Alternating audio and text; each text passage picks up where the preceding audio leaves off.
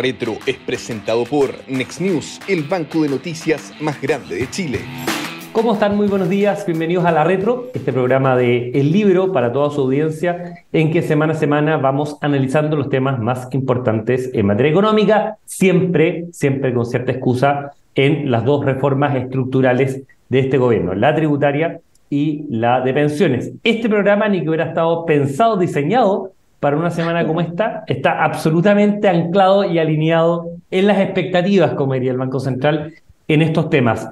Em, saludamos como siempre a Cecilia Cifuentes, economista y directora del Centro de Estudios Financieros del S Business School, y a Guillermo Ramírez, abogado y diputado de la UDI, además de miembro de la Comisión de Hacienda de la Cámara y jefe de bancada, por cierto, de ese partido político. ¿Cómo han estado? ¿Cómo les va en esta, en esta eh, primavera que ya empieza a ser cada vez más calurosa y entretenida precisamente por la contingencia político-económica? ¿Cómo están? como fin de año, lleno de actividades, graduaciones, con hijo que da paz, así que intenso. Ya la dio ahí. sí, ya la dio, ya la dio. El, el, martes y el lunes se tomaba la específica de, de matemáticas. Guillermo, ¿cómo ha estado? Muy bien, muy bien, con mucho trabajo, algo aliviado ya por fin que terminó el proceso del, del presupuesto, que es un mes bien duro en el Congreso, sobre todo para los que estamos en la Comisión de Hacienda. Así que la verdad es que contento de, haber salido de eso y ahora con los temas, como dice muy bien Cecilia, de fin de año también. Bueno, vamos quizás con algo de contingencia em, vinculado con a raíz de la aprobación del presupuesto, el presidente Gabriel Boric da una cadena nacional en que plantea algunos aspectos, eh, obviamente aspectos vinculados con presupuesto, aspectos con seguridad y también temas vinculados con crecimiento. Y ahí les quiero pedir una opinión eh, respecto de la percepción, del sabor en boca de algún modo, ¿Qué les deja? Y parto en esta vez con Guillermo, porque después todos los temas los voy a partir con Cecilia, los que vienen. Eh, preguntándote, Guillermo, ¿con qué sensación quedaste con esta declaración del presidente? La leo textual. Convocaré un gabinete preocupado específicamente del crecimiento 2024. Hoy día en la mañana desplegados en todas las radios los ministros y principalmente dando entrevistas a los ministros económicos también, la directora de presupuesto, planteando el tema promete 100.000 empleos formales a partir de este impulso de la inversión pública, en fin, una preocupación nuevamente del presidente Boric en el crecimiento. Entonces la pregunta es, ¿nueva declaración de intenciones y da para esperanzarse o estamos acostumbrados a promesas del presidente, declaraciones verbales, pero los hechos finalmente no se concretan en esta materia, en materia de crecimiento? Al pacto por lo positivo. El presidente, al anunciar que va a crear esta especie como de gabinete y que va a crear empleo y que todo esto se da en el marco de generar más crecimiento económico para Chile, lo que está haciendo él es instalar el crecimiento como un tema importante. Lo que está haciendo él es decir, mire, cosa que no habíamos oído del presidente Boric y no solemos oírlo de gobiernos de izquierda, mire, acá hemos dejado el crecimiento de lado, tenemos que volver a crecer y me parece que eso es muy relevante, es muy importante, porque aunque el gobierno no haga nada, al menos vuelve a instalar el hecho de que tenemos que tener una discusión en torno al crecimiento. Eh, y ahí también ayuda mucho, lo vamos a conversar después, supongo, eh, las conclusiones del informe Marfan.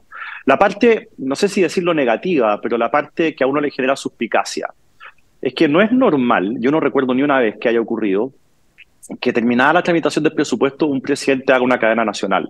Generalmente los presidentes la hacen antes, cuando dicen cuáles van a ser las prioridades, eh, en el fondo las características del presupuesto que van a presentar.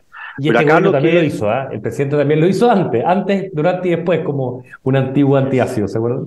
Pero después, pero después, hacerlo después es una cosa curiosa y yo lo atribuyo al hecho de que estamos en época de elecciones. A este gobierno ha quedado muy demostrado, se le va la vida con que gane el en contra, eh, ya han empezado a hacer promesas, incluso algunas que ellos saben que no van a poder cumplir. Por ejemplo, en mayo, el ministro Marcel dijo que el tema de la condonación del CAE era imposible, que no había plata para eso. Pero ahora el gobierno lo vuelve a tomar y lo vuelve a prometer en un momento en que estamos en campaña. Eh, y eso viene responsable, porque si ellos saben, lo digo por palabras del, del, ministro Marcel, que eso es infinanciable, entonces saben que lo que están proponiendo no lo van a poder cumplir, están engañando a la gente. Ahora con el tema de los 100.000 empleos, bueno, uno dice, ¿por qué están prometiendo eso ahora? Quizás porque estamos en, eh, en época de elecciones. Alguien podría decir, mira, 100.000 es una cifra no tan arbitraria porque en 2018, justo antes de la pandemia y del estallido social, teníamos 120.000 empleos más que hoy día, empleados más que hoy día, entonces por ahí va la cifra, puede ser. Pero lo que quiero decir es que ver para creer, eh, hay que esperar a ver cuáles son los resultados. Creo que la suerte está echada para el 2024. No, no creo que seamos muy capaces de mover la aguja, porque generalmente cuando uno va moviendo las perillas, eh, el efecto no se ve inmediatamente. Eh, y para terminar, eh, creo que si el presidente está hablando de crecimiento y está hablando de hacer esta especie de gabinete, va a ser muy interesante saber entonces si es que va a abandonar su idea de subir impuestos. Porque una de las conclusiones claras de la Comisión Marfan es que ha sido muy mal negocio para Chile su política de subir impuestos los últimos 10 años. Ya lo vamos a estar viendo y en detalle ahí con los comentarios tuyos de Cecilia. Cecilia, quizás un pequeño barniz de las declaraciones del presidente Gabriel Boric anoche y que la han repetido varios ministros hoy día. De hecho, a propósito del CAE, en, entrevista radial, no me acuerdo en qué radio estaba, eh, creo que en Pauta, Elizalde, eh, planteaba precisamente el tema del CAE hoy día de la mañana, eh, de que es una promesa y que efectivamente se paga la condonación. Eh, bueno, mira, igual que Guillermo, me parece positivo que el tema se ponga arriba de la mesa. Eso ya es una buena señal, cosa que no, no estaba antes. De hecho, ya lo había dicho antes Boric, reconociendo que el crecimiento no era un tema importante en su gobierno. Eh, esto es como cuando uno está enfermo y ahí se da cuenta lo valiosa que es la salud. Y ahora la izquierda se da cuenta que en realidad el crecimiento es una condición absolutamente necesaria para lograr mayor bienestar en un país qué bueno que se den cuenta. Ahora, como decía mi colega Ignacio Briones, no basta la buena voluntad. Entonces, yo la verdad que no soy muy, eh, no me, no me genera mucha expectativa de que esto pueda generar el cambio que necesitamos, porque aquí finalmente el rol que puede tener el gobierno en materia de apoyar el crecimiento está muy vinculado a su gestión. Y ese es un déficit enorme que tiene el gobierno. No sé si la van a poder mejorar en un plazo reducido de tal forma de lograr buenos resultados el 2024, me parece bien imposible. A mí la, agenda que me genera la mayor esperanza, aunque sé que es muy difícil, es la agenda del ministro Grau en temas de permisiología. Eh, pero tampoco genera efecto de corto plazo, como decía Guillermo. Esto, si se empiezan a mover esas perillas, a lo mejor, si lo logran, podríamos tener un mejor resultado, un poco mejor el 2025 pero ya para el 2024 yo creo que lo único que podría contribuir, pero no en forma espectacular, y aquí tengo una diferencia con Guillermo a lo mejor, es que gane la favor. Creo que eso podría generar, a lo mejor el en contra hace más difícil que se pueda recuperar el crecimiento. El a favor creo que lo permite en un mayor grado, pero tampoco es una varita mágica. Como un, un driver importante, un momentum importante para acelerar este tema. Tenemos harto tema. Oye, pero por supuesto que estoy de acuerdo con que van a haber mejores condiciones si ganan a favor. Solo para aclarar, porque una persona que esté viendo puede encontrar un poco raro que no, no, no, no, con esa afirmación. No, lo que, lo, que, lo que tenemos de diferencia es que tú lo ves como un gran estímulo, yo lo ah, veo como un estímulo. No ah, sería raro en todo caso en tu sector, Guillermo, que haya visiones encontradas, voy a decir de, de algunos otros que tienen eh, otro color de pelo, digamos, pero, pero en fin. Vamos al tema de la comisión Marfan, porque es bien interesante. Yo en esto quizás voy a hablar un minuto y de ahí obviamente los dejo a ustedes que son los especialistas. Para la gente, para que la gente entienda, es una comisión convocada por una serie de economistas de distinta tendencia, que siempre se habla de temas transversales, pero en este caso, efectivamente había gente vinculada más bien a la centro izquierda y también vinculada a la centro derecha, bien cruzados además respecto de esto, y el mandato es una comisión de expertos sobre espacio fiscal y crecimiento tendencial. Voy a dar tres o cuatro datos para darle la palabra obviamente a Cecilia y que ella empiece a desarrollar las ideas y interpretarlo, porque creo que es de las cosas más importantes que se han anunciado como comisiones en los últimos años. Por cada punto de crecimiento adicional, los ingresos fiscales aumentarían 0,24 puntos del PIB un punto adicional, ¿no es cierto?, de crecimiento, 0,24 puntos del PIB. La reducción de un punto en la tasa de impuesto corporativo de la primera categoría elevaría el nivel del PIB en 0,65% distribuido a lo largo de 10 años, cada reducción de cada punto porcentual. El aumento que ha registrado este impuesto, el impuesto corporativo, el impuesto de primera categoría, el impuesto que pagan las empresas que está, después de la reforma de la presidenta Bachelet y el ministro Arenas, en 27%, desde el año 2000 hasta ahora, porque el presidente Piñera también sube impuestos, le, estaría costando al país casi 8 puntos porcentuales de menor Producto Interno Bruto. Chile fue el único país de la OCDE que subió impuestos en ese periodo y 34 de los 37 miembros de la OCDE, que nos gusta tanto compararnos, bajaron, algunos de manera muy agresiva. Y cierro, Cecilia, con esto. Eh, si se privilegia el crecimiento, habría más holgura que con una reforma tributaria. A la larga, subir impuestos a las empresas es un pésimo negocio, es lo que más afecta al crecimiento. Esto no son declaraciones ni tuyas, ni de Nambigi, ni de personas vinculadas más bien a sectores de derecha. Son declaraciones de Manuel Marfán, ex ministro de Hacienda de la Concertación, ex vicepresidente del Banco Central, vinculado al Partido Socialista. Entonces, es muy llamativo como gente que gobernó Chile durante tanto tiempo y que tuvo más bien una cercanía a ideas de izquierda, hoy está retomando, revalorizando mucho el tema del crecimiento y lo negativo que tiene que ver el aumento de impuestos, que muchos lo hemos creído durante años, pero obviamente estábamos en, un, en una travesía por el desierto, por decir una manera, en esto, y lamentablemente ahora que el país se ha estancado, bueno, empieza a revalorizarse mucho esta dimensión. Entonces, me parece muy interesante que tú nos puedas eh, dimensionar o interpretar las conclusiones centrales de la Comisión Marfal para obviamente todo nuestro auditorio. Bueno, sí, yo le asigno un valor enorme a los resultados de esta comisión, sobre todo por el hecho de que todos los que formaron parte de esa comisión son economistas muy destacados, de gran prestigio, eh, y que por lo tanto le dieron validez a datos que, no son muy distintos a los cálculos previos que habían. De hecho, eh, si uno este 0,24% del PIB eh, del crecimiento, lo, calcula respecto al PIB actual, son alrededor de 700 millones de dólares y es lo que venimos diciendo hace mucho tiempo respecto a cuál es el impacto de un punto de crecimiento. Siempre se ha dicho que son 700 millones de dólares adicionales de recaudación. Ahora esto ha quedado bastante validado. De hecho, el estudio, y esto a lo mejor es un poco técnico, pero se va, eh, o sea, este cálculo es bien conservador, eh, porque ellos plantean una elasticidad de recaudación a PIB de uno. O sea, eh, y, normalmente lo que ha sido la historia es que la elasticidad es un poco más alta que uno. De hecho, si uno revisa los datos históricos, y yo he hecho ese cálculo, a mí la elasticidad de lo que ha pasado antes me da como 1,2. O sea, en realidad serían más de 700 millones de dólares cada punto si uno hace un supuesto un poquito menos conservador.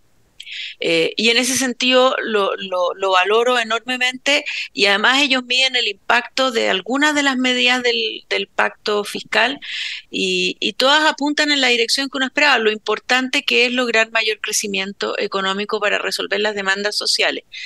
A mí hay un punto del estudio que no lo comparto y que, y que de hecho lo señaló Sebastián Edwards en un seminario ayer esta idea de que, ok, ya son 700, 800 millones de dólares adicionales, pero tenemos que restarle a esa holgura el aumento en el empleo público, en las remuneraciones del sector público y el aumento en los gastos de salud y educación yo no, o sea, a mí me parece incorrecto hacer ese análisis, porque esa es una decisión política, no tiene por qué estar dado. De hecho, es mm. precisamente lo que uno apuntaría cuando habla de tenemos que eficientar el gasto público. El empleo público en la última década en el gobierno central aumentó un 70%. 70%. ¿Dónde está el aumento de productividad que ellos señalan respecto a que estos aumentos de crecimiento hay aumentos de productividad. En el empleo público parece que no hay ningún aumento de productividad.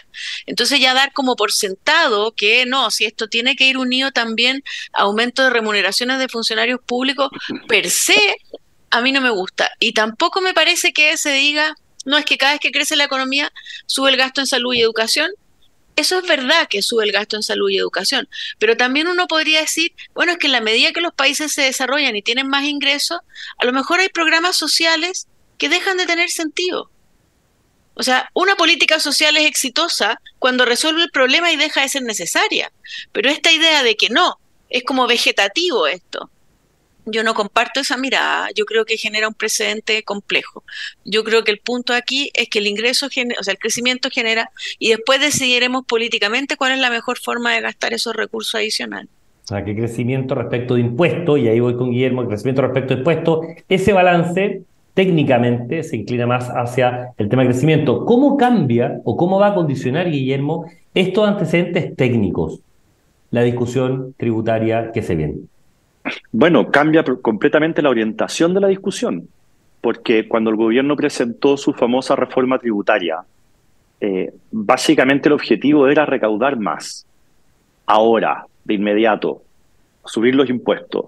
Y lo que ha dicho la Comisión Marfan es que desde el año 2000 a la fecha todos los gobiernos han ido subiendo impuestos para cumplir con su programa de gobierno, que han tenido una preferencia en esa subida de impuestos a grabar con tasas mayores las utilidades de las empresas y que eso lo que ha generado es subo los impuestos hoy día, tengo mañana eh, menor crecimiento y al final ese, como dice el mismo Marfan, termina siendo un mal negocio para Chile porque terminamos priorizando la recaudación hoy, lesionando la capacidad de crecer y terminamos lesionando, y eso es lo más increíble, la recaudación de largo plazo. O sea, lo que él dice es, hoy día, nos, eh, estas son palabras mías, pero, pero es perfectamente consistente con lo que él dice, hoy día estaríamos recaudando más si no hubiera sido por la reforma del ministro Arenas. O sea, básicamente la aplicación práctica es eso. Ahora, cosa, cosas que me llamaron la atención del informe. Primero, no hubo voto de minoría. O sea, estamos hablando de que estaba José de Gregorio, estaba el mismo Marfán que es socialista, estaba la Andrea Repeto, también estaba Ignacio Briones y otros. Eh, no hubo voto de minoría. Es decir, acá hay algo que técnicamente todos pueden firmar. Lo segundo es la dimensión de la cifra.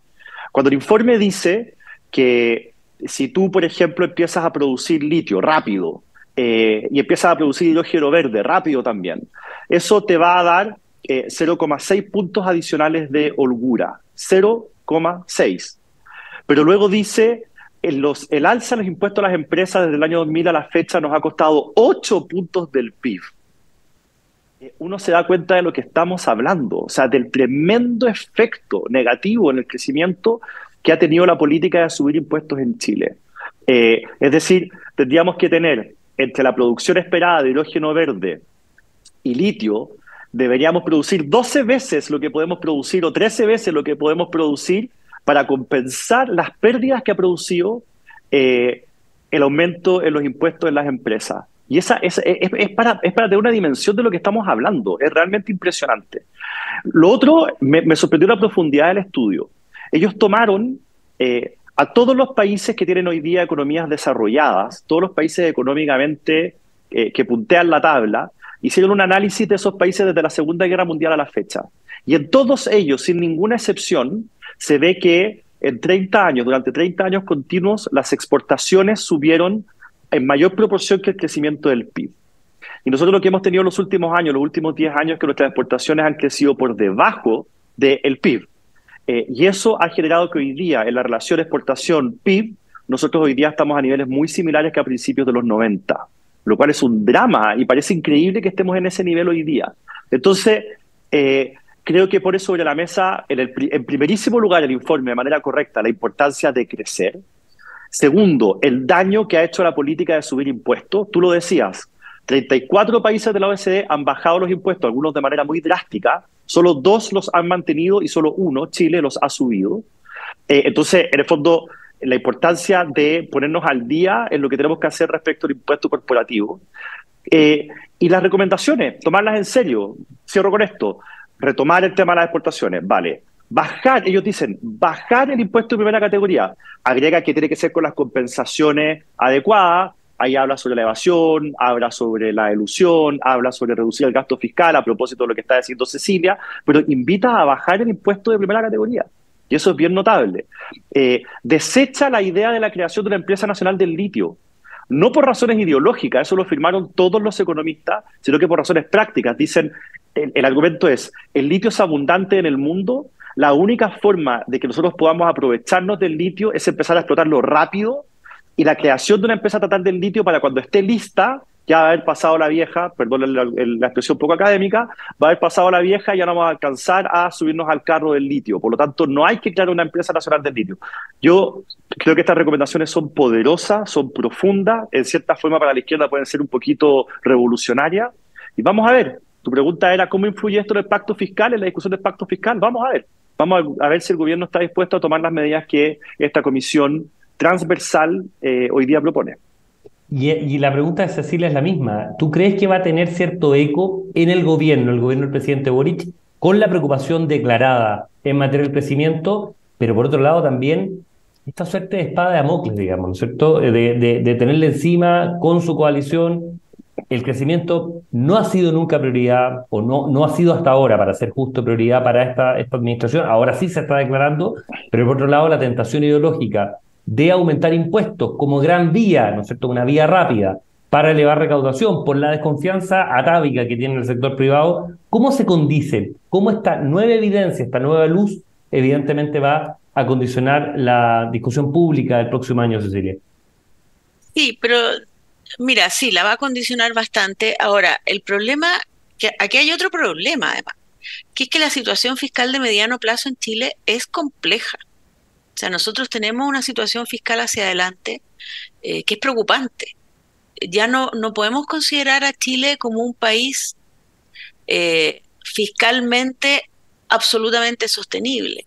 Entonces aquí lo que se necesita es un cambio bien radical y yo la verdad que creo que el gobierno no va a estar dispuesto a hacerlo, porque es verdad, hay que bajar la tasa de primera categoría, pero tenemos que bajar el gasto, porque uno dice, ¿y cómo recaudo? ¿Qué impuestos subo? ¿Vamos a subir el IVA? Vamos a cobrar, vamos a subir más la tasa marginal que ya está en 44,5%, vamos a subir la tasa marginal al 55%, ¿dónde, qué impuestos vamos a subir? Entonces no queda mucho espacio aquí. Y el espacio que queda, y no he visto todavía los resultados de la Comisión de la OCDE sobre eficiencia del gasto, pero para mí es evidente que el espacio está ahí. ¿Cómo puede ser que el empleo público haya aumentado un 70%? ¿Dónde está eso? ¿Dónde está la productividad? Y el problema es que es muy difícil, y esto yo creo que es difícil para un gobierno de derecha y un gobierno de izquierda, hacer la reforma del Estado. Y ese es otro elemento que uno podría decir, bueno, la propuesta constitucional, algunos elementos en esto contiene, esto es un proceso difícil. A mí lo que me preocupa es que el gobierno se vaya por estas medidas que no me parecen buenas, que es como, ok, bajamos los impuestos con esta tasa de desarrollo. Eh, que si el gobierno decide, si algún funcionario decide que la empresa está haciendo inversiones que generen aumentos de productividad en el país, puede pagar menos impuestos. Ese tipo de discurso yo no lo comparto para nada, porque para mí el que una empresa decía comprar computadores súper tecnológicos o decía contratar gente, entonces la vamos a premiar si es que compra computadores súper tecnológicos porque eso es gasto en investigación y si contrata gente no. Entonces, a mí esa lógica me parece, y es la lógica que veo muy instalada en el gobierno, así que no me hago mucha expectativa, lamentablemente. Y en la dimensión, Cecilia, de permisología, que también es otro de los elementos que ellos calculan, ¿cuánto le cuesta de algún modo la permisología o al revés? ¿Cuánto le costaría reducir? Por ejemplo, ellos plantean un tercio del actual tiempo de tramitación de los proyectos que equivaldría a disminuir 3,7 puntos porcentuales la tasa de impuestos corporativos, o sea, que pase el 27 casi cuatro puntos menos a 23,3. A 23, el equivalente. la cifra la dan, la, perdona que la cifra la dan. Dicen que si se cumple la meta del gobierno, reducir la permisología en un tercio, la holgura fiscal que eso aporta al año 2034 es de 0,5 puntos del PIB. Claro, al 2034. Y el adelantar inversiones, porque obviamente no se atrasan, sería casi 940 millones de dólares. O sea, da hartos datos respecto de eso. Esa dimensión, Cecilia Guillermo, em, que es una cosa mucho más micro, mucho más de em, mejorar, por cierto, la eficacia del Estado, la eficiencia del Estado, pero es mucho más llevable, es mucho, tiene menos costo político también acelerar temas. A nadie se ve afectado respecto de eso, más allá de alguna comunidad que quiera reclamar. Pero esa dimensión, con la recaudación que tiene y con el impacto en crecimiento que tiene, ¿lo ven como algo más posible? Yo lo veo, lo veo difícil. De hecho, a mí me llamó la atención, por ejemplo, que a la ministra de Medio Ambiente no le gustó el nombre permisiología. Eh, entonces, yo creo que aquí hay un problema interno en el gobierno. Esto, esto es como la agenda de seguridad, se me ocurre a mí, que finalmente son los propios parlamentarios del gobierno los que van a estar votando en contra de este tipo de medidas.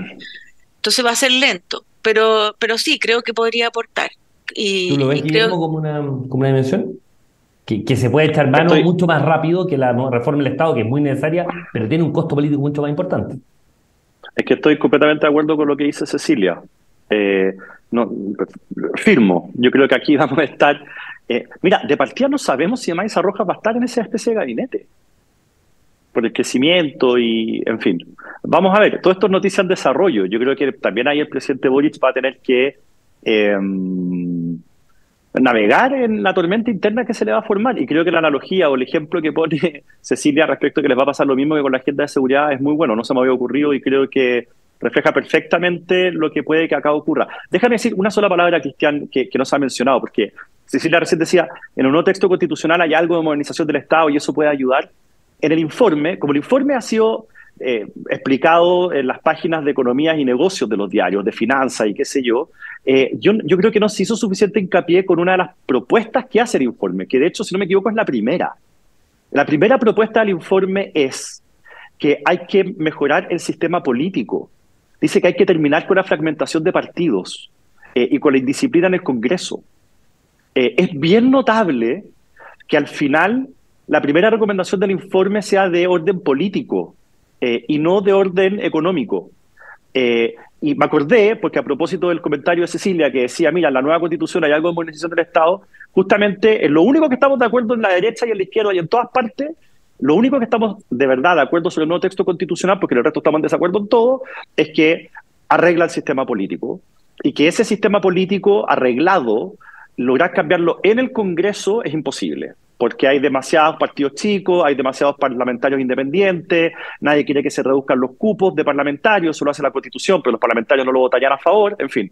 Eh, y por eso, eh, volvemos al inicio de la conversación, yo sí creo que el a favor puede tener, y Cecilia tiene razón, eh, un mayor efecto del que ella cree. Estamos de acuerdo en que en esto estamos en desacuerdo, yo creo que ahí el a favor puede generar mejores condiciones en parte por este tema del, sistema político que menciona el informe.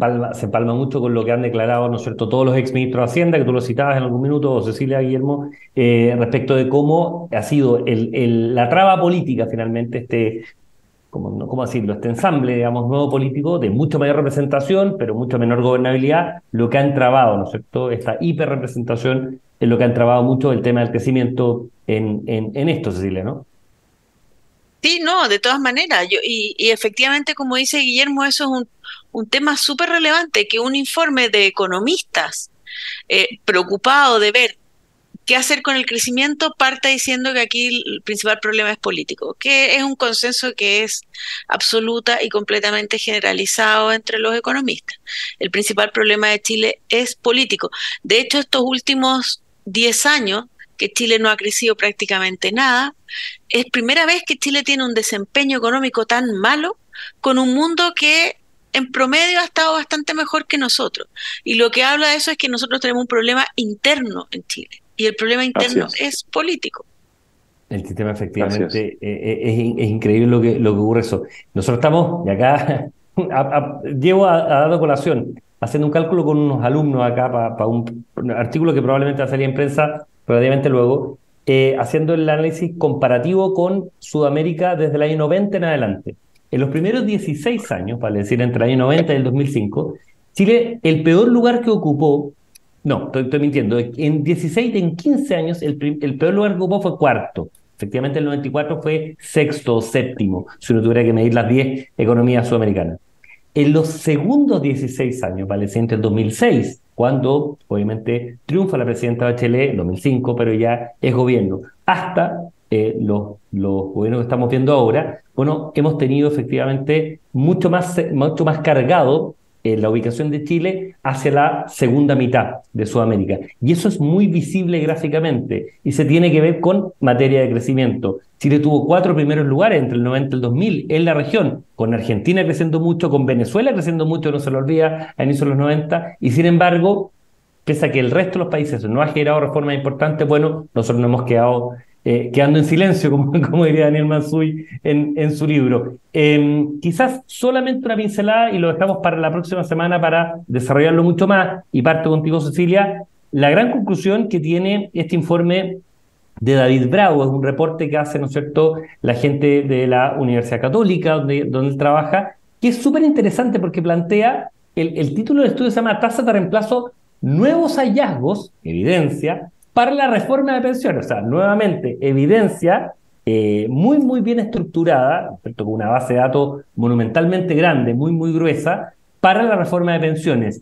¿Cómo cambia el paradigma de las tasas de reemplazo, Cecilia, entre lo que se conocía, siempre este promedio muy malditamente construido del 30, del 34%, con tasas de reemplazo, cuando se suma la autofinanciada más la PGU, de incluso más de 100% para los hombres? A ver, lo cambia en forma absoluta y completamente radical y yo parto aquí por hacer una, y nuevamente hablando de reforma del Estado, aquí hay una crítica gigantesca al funcionamiento del Estado, porque no puede ser, no puede ser que llevemos más 15 años discutiendo una reforma de pensiones y no hayan estado disponibles para los analistas los datos para hacer este cálculo y siguen sin estar disponibles siguen sin estar disponibles. lo entregan las, AFP. Lo entregaron las AFP. Lo entregaron las AFP para que... Estos son datos que la Superintendencia de Pensiones tiene. Se le vienen pidiendo hace tiempo. El mismo David decía que los pidió cuando formó la Comisión Bravo en el 2014. Es insólito que recién ahora podamos conocer, bueno, y respecto a lo que las personas cotizan, cómo es la pensión que reciben, pero lo que cotizan a lo largo de su vida, si así se evalúan los sistemas de pensiones y nos encontramos con que en realidad tenemos tasas de reemplazo mejores a las de la OCDE, castigadas para las mujeres. Ese diagnóstico se confirma y está muy explicado por la edad de jubilación. Pero y si ya agregamos además el pilar solidario, hay sectores que tienen tasas de reemplazo de 2000% grupos. Eh, entonces yo creo que lo cambia en forma entre menos Cotizas, entre menos cotiza la tasa de reemplazo más alta, porque obviamente... Porque la, la, PGU es... Eh, y ese es el otro punto la otra conclusión súper relevante es que nuestro sistema tiene mucha solidaridad. En promedio, más de la mitad de la pensión es la pensión solidaria. Entonces ahora nos dicen que es un sistema que no tiene solidaridad y uno realmente dice, a ver, aquí tenemos que dejar definitivamente a un lado las consignas. Ya es suficiente ha hecho demasiado daño este tema, discutamos con datos eh, y que por favor nos entreguen los datos, porque eso la verdad que es impresentable. Quizás, Guillermo, para darte la palabra, cuando uno ve, por ejemplo, solamente datos, y ahí te, te pregunto tu opinión general, en el caso de los hombres, más de 100% para las personas con 35 o más años de cotización, o sea, las personas que realmente tuvieron muy pocas o nulas lagunas previsionales, bueno, lograron tener tasa de reemplazo del 100% respecto de su promedio de sueldo, porque no es el último sueldo en el último 10 años, es lo que realmente tú ganaste en toda tu vida, cuando partes Es lo que realmente cotizaste, porque aquí, claro, porque si tú ganaste pero no cotizaste, no pidas que el sistema te pague pensión. Entonces aquí es, y eso eso es importante, ¿eh? porque eso es, ese es el cálculo que no se había hecho. Exactamente. Y en las mujeres, entre 64% y 82%, efectivamente, como dice Cecilia, es menor, para 35 años cotizados. Un solo dato que tiene que ver con el desastre, que es una, una, la vergüenza pública, el sonrojamiento público que uno debe tener respecto al tema de los retiros. 188% para las personas que cotizaron entre 15 y 20 años, que no es poco, casi la mitad de la vida laboral normal de una persona, ciento, casi 200%, te, te, jubilas con el doble de lo que normalmente cotizaste en ese tema, pero 30, antes de los retiros, tasa de reemplazo de 33% después de los retiros, vale decir, ahí no se da cuenta, estamos hablando de autofinanciada más PGV, solamente PGV esto casi.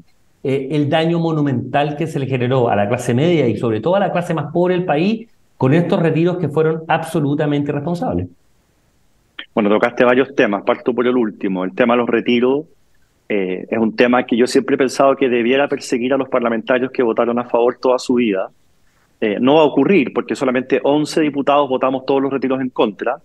Por lo tanto, son demasiados más, 144, los que votaron los retiros o algún retiro a favor, pero yo creo que todos sabíamos el efecto que esto iba a tener, lo irresponsable que era, y, y 144 155 diputados en alguna de las votaciones privilegiaron su propia reelección, privilegiaron el populismo, privilegiaron eh, eh, no tener problemas en redes sociales antes que el futuro de esos pensionados y el futuro económico de Chile. Me parece una responsabilidad gigante.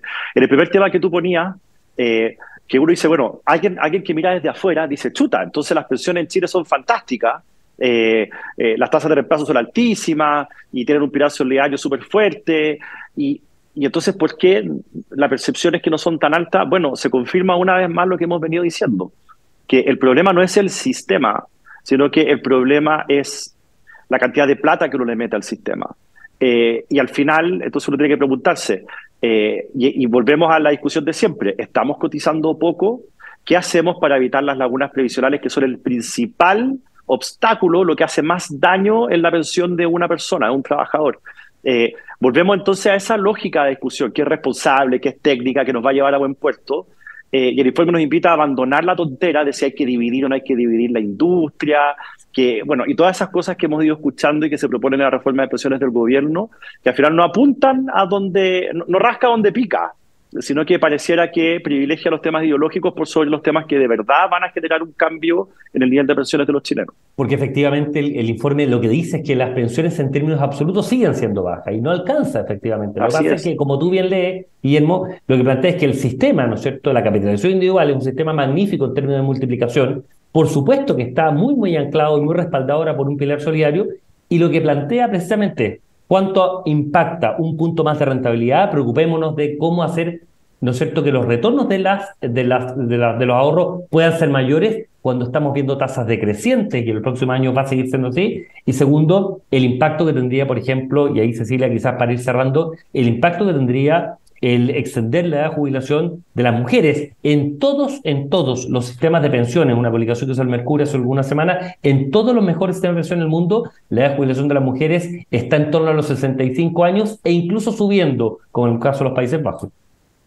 Claro, es que ese es otro de los temas que ha sido intocable en la discusión, a pesar de que a nivel técnico también, igual que el informe de la Comisión Marfana, aquí el consenso es absoluto sobre la necesidad de subir la tasa de jubilación y vincular, perdón, la, edad de jubilación y vincularla a las expectativas de vida.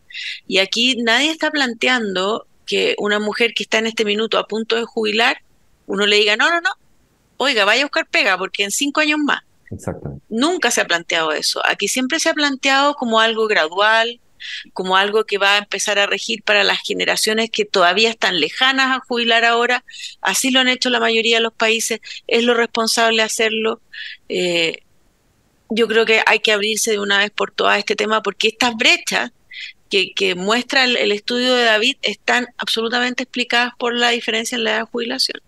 Israel lo está haciendo con edad de nacimiento, por ejemplo, para que la edad de jubilación sea mucho mayor o menor, estos cinco años o seis años de diferencia, respecto porque también tenían 60 años y lo están aplazando a 65. Este tema claramente nos quedamos cortos, la responsabilidad es mía por tema de tiempos, pero em, va a quedar mucho, mucha carne para seguir sacándole en los próximos programas. Lo dejamos como un elemento, una promesa para la, la próxima semana. Obviamente ya empieza acercarse al tema del plebiscito del 17 y por lo tanto vamos a estar tocando algunos aspectos de eso, pero lo dejamos así, Guillermo, quizás como uno de los aspectos para tocar y darle una segunda lectura no tan preliminar como la que hemos hecho ahora para el siguiente programa. Como siempre, muchísimas gracias a ustedes por el tiempo, obviamente por los comentarios y por el análisis que son tan útiles para poder entender y leer muy bien la contingencia, tanto en materia ¿no es cierto? de reformas como en materia político-económica normal, más general. Como siempre, muchísimas gracias, Cielo Cifuentes economista y director del Centro de Estudios Financieros del S Business School, y Guillermo Ramírez, abogado, diputado de la UDI y jefe de bancada también de ese partido